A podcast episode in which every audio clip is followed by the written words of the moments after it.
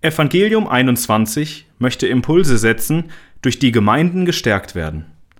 Der folgende Artikel Selbst in den dunklen Tiefen der Demenz von Cynthia Fischer wurde am 21. September 2022 auf der Website von E21 veröffentlicht.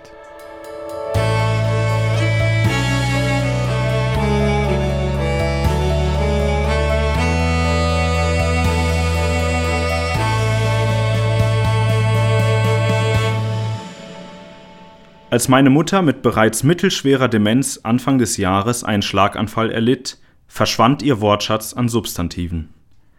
Ein kleines Stückchen Plaque setzte sich in ihrem Gehirn fest. Das war alles, was nötig war, um die Namen von Menschen, Orten und Dingen, die sie kannte, zu löschen. In einem einzigen Moment verschwanden alle Geschichten, die sie je erzählt hatte, für immer. Sie wird sie nie wieder erzählen können. Die Dunkelheit der Demenz.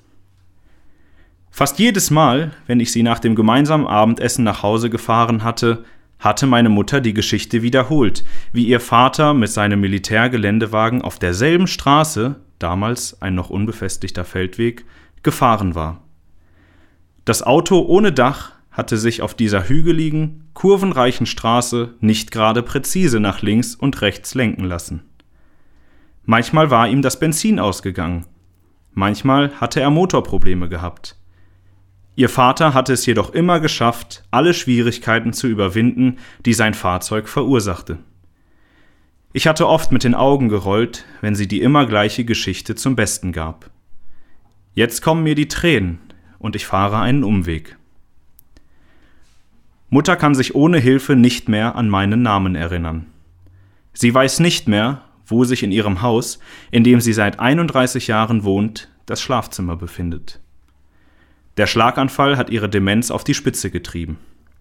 Als sie sagte, irgendetwas stimmt nicht, das ist nicht richtig, sagte ich ihr, dass sie einen Schlaganfall erlitten hatte. Sie hob alarmierend den Kopf und riss die Augen weit auf. Ich lernte schnell, dass jede wahrheitsgemäße Aussage über ihren Zustand denselben Alarm auslöst. Also wechselte ich das Thema. Psalm 139 Mein Gebet In vielerlei Hinsicht bin ich nicht in der Lage, mit ihr zu kommunizieren. Ich erinnere mich an meinen Lieblingspsalm, Psalm 139, und schreie zu Gott. Ich bitte ihn, in ihr Herz zu sprechen, das nicht viel mehr verarbeiten kann als die Mahlzeiten, ein kurzes Kartenspiel oder einen flüchtigen Besuch bei ihrer Schwester, bevor die Müdigkeit sie wieder überkommt.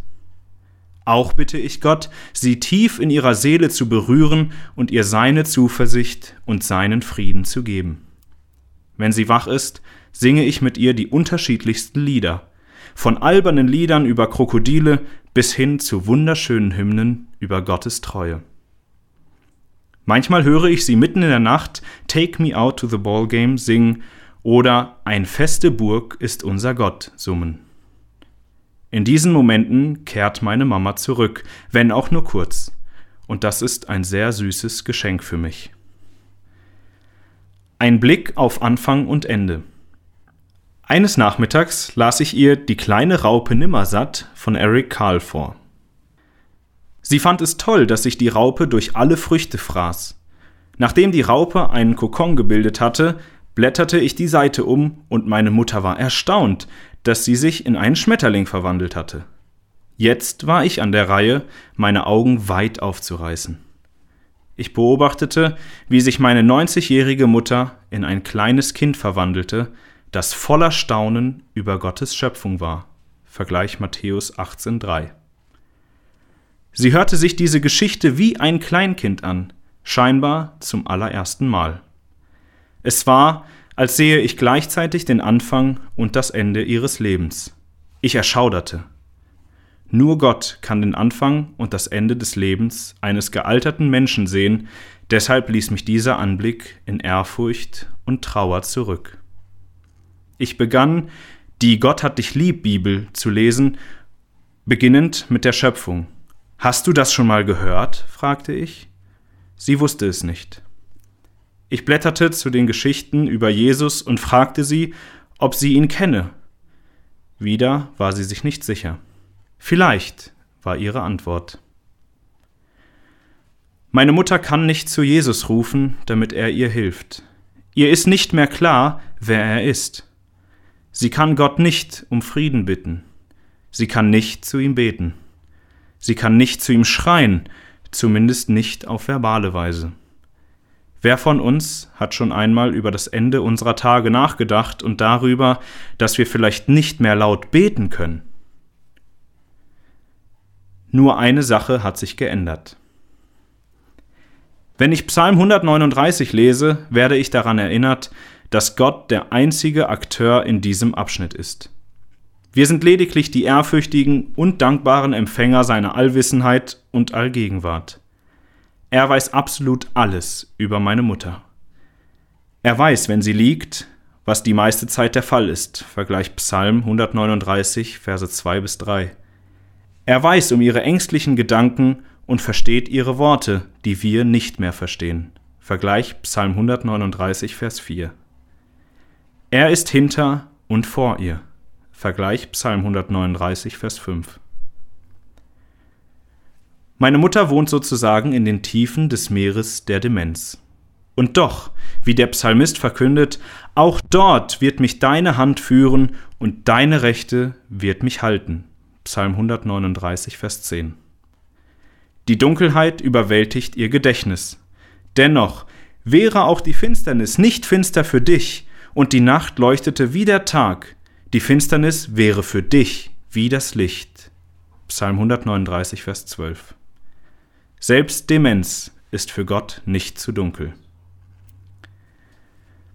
Wenn ich mein Herz zur Ruhe bringe, weiß ich, dass sich nur das Gedächtnis meiner Mutter verändert hat. Gott hat sich nicht verändert. Unser allgegenwärtiger Gott kann dorthin gehen, wo ich nicht hinkomme. Er kann sich um ihre Seele kümmern, obwohl sie ihn nicht wiedererkennt. Ich schließe mich dem Psalmisten an, der bekennt, diese Erkenntnis ist mir zu wunderbar, zu hoch, als dass ich sie fassen könnte. Psalm 139, Vers 6. Leite sie auf dem ewigen Weg.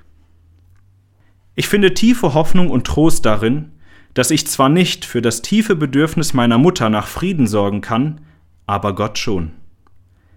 Die Demenz ist nicht zu dunkel für den Gott, der auf diesem dunklen und trüben Weg ganz bei ihr ist. Der Psalmist bittet Gott abschließend, ihn auf dem ewigen Weg zu leiten. Vergleich Psalm 139, Vers 24. So bitte auch ich Gott, sie zu seiner Zeit sanft in ihre ewige Heimat und in sein herrliches Licht zu führen.